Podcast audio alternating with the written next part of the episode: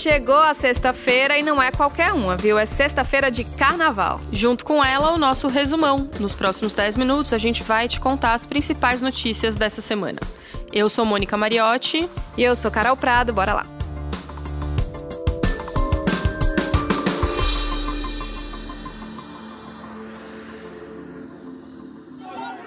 Vocês têm cinco minutos para pegarem os seus parentes, as suas esposas, os seus filhos, calma, e sair daqui em paz. Cinco minutos, nenhuma mais. Eu não tenho autoridade para.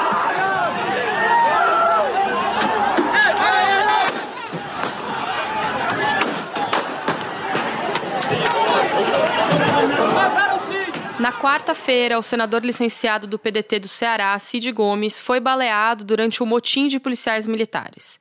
Ele foi atingido por dois tiros no tórax quando tentava furar, com uma retroescavadeira, um bloqueio no batalhão da PM em Sobral, no Ceará. Cid está internado em Fortaleza, mas passa bem e respira normalmente. Bom, agora vamos entender essa história. Desde o final do ano passado, policiais e bombeiros militares do Ceará reivindicam aumento. Em janeiro, o governo do estado apresentou uma proposta de reestruturação dos salários que não agradou a categoria. Aí, depois de negociações, o governo propôs aumentar o salário dos soldados da PM dos atuais R$ 3.200 para R$ 4.500, de forma escalonada até 2022, e anunciou que fechou um acordo com os militares. Porém, um grupo de policiais continuou insatisfeito e passou a provocar atos de protesto e paralisar as atividades da categoria. Pela Constituição, policiais e bombeiros militares são proibidos de fazer greve. Mesmo assim, desde a noite de terça-feira, parte dos PMs cruzou os braços, fechou batalhões, atacou carros oficiais e esvaziou os pneus de viaturas. Em Sobral, onde Cid Gomes foi baleado, homens encapuzados aterrorizaram comerciantes e também ocuparam batalhões.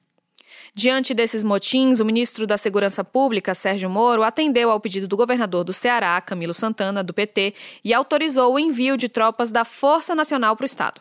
Na quinta-feira, o presidente Bolsonaro também autorizou a ida das Forças Armadas para lá via uma GLO, Operação de Garantia da Lei e da Ordem. Aí, à noite, uma comissão de senadores se reuniu com representantes dos policiais amotinados para pôr um fim à paralisação, mas não rolou acordo. Homens do Exército começaram a patrulhar as ruas de Fortaleza nesta sexta-feira. Durante a semana, em meio aos motins, o Ceará registrou o período mais violento do ano até agora.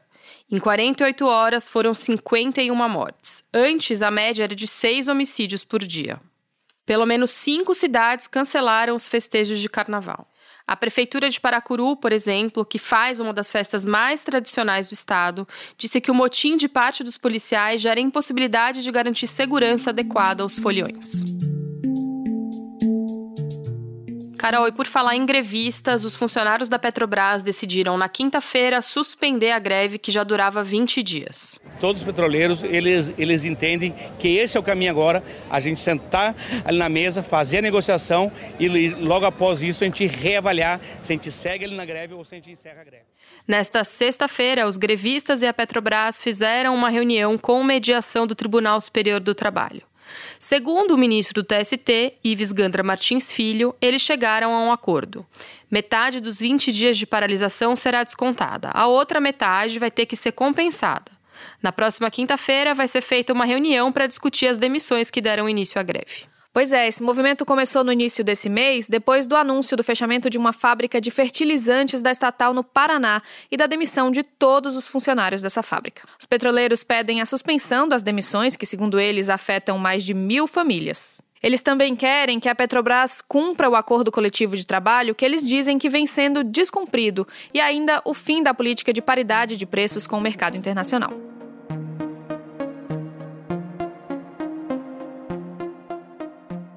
Mudando de assunto, as dúvidas sobre as circunstâncias da morte do miliciano Adriano da Nóbrega continuaram nessa semana. O ex-capitão do BOP foi morto durante uma operação policial no último dia 9 na Bahia. Ele era suspeito de comandar um grupo criminoso que cometeu dezenas de assassinatos. O Escritório do Crime, braço armado da milícia que atua em Rio das Pedras, segundo o Ministério Público do Rio. Ele também foi expulso da PM por envolvimento com o jogo do bicho e estava foragido há mais de um ano. Nessa terça-feira, o presidente da República pediu uma perícia independente sobre a morte do criminoso. Primeiro, eu estou pedindo, já tomei as providências legais, para que seja feita uma perícia independente. Que sem isso você não tem como buscar até quem sabe quem matou a Marielle. Né? Bolsonaro também questionou se a perícia dos celulares do miliciano será, abre aspas, insuspeita. Tá? Eu quero uma perícia insuspeita. Por quê?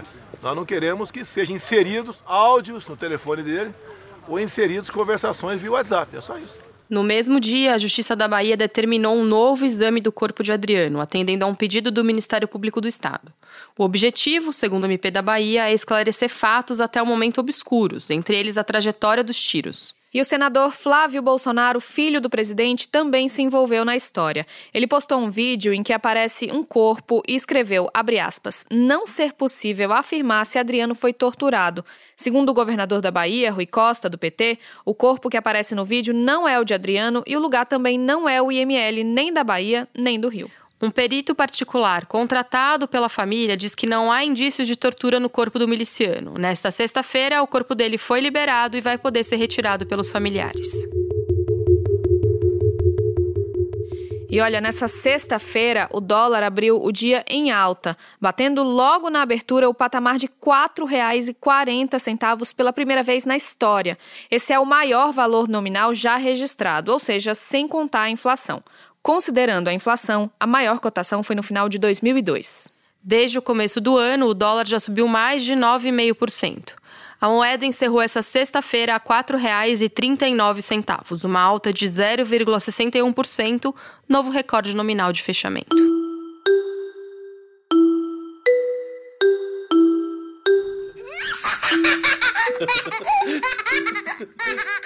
Isso que você acaba de ouvir é o riso de uma menininha síria de 3 anos com o pai. O vídeo dos dois rindo do barulho de bombas viralizou na internet nessa semana. A brincadeira foi inventada pelo pai para que ela não sentisse medo dos ataques em meio à guerra civil que continua na Síria. Pois é, a pequena Sawa e seu pai moram na província de Idlib, o último grande reduto da oposição ao governo de Bashar al-Assad. Desde dezembro, essa região está sob fogo cruzado. Lá, as tropas sírias, que contam com o apoio da Rússia, combatem os rebeldes com bombardeios constantes que já causaram a saída de quase um milhão de pessoas. Carol, outro vídeo que viralizou foi o de um menino que sofreu bullying. Esse vídeo gerou uma onda de comoção em todo o mundo. O Quadem tem 9 anos e mora na Austrália. O garoto tem nanismo e a mãe dele postou o vídeo do filho chorando após ser vítima de bullying na escola. No vídeo, ele dizia querer se matar. Celebridades como o jogador de basquete Enes Kanter e o ator Hugh Jackman falaram sobre esse caso e deram apoio para o menino. Quaden, you are stronger than you know. No vídeo publicado, a mãe dele pede que pais eduquem seus filhos e cita episódios de provocação e xingamentos.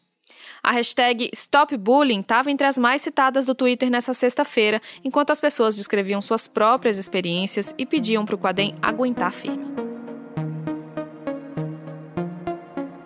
O que é a existência? A morte? O que é a morte?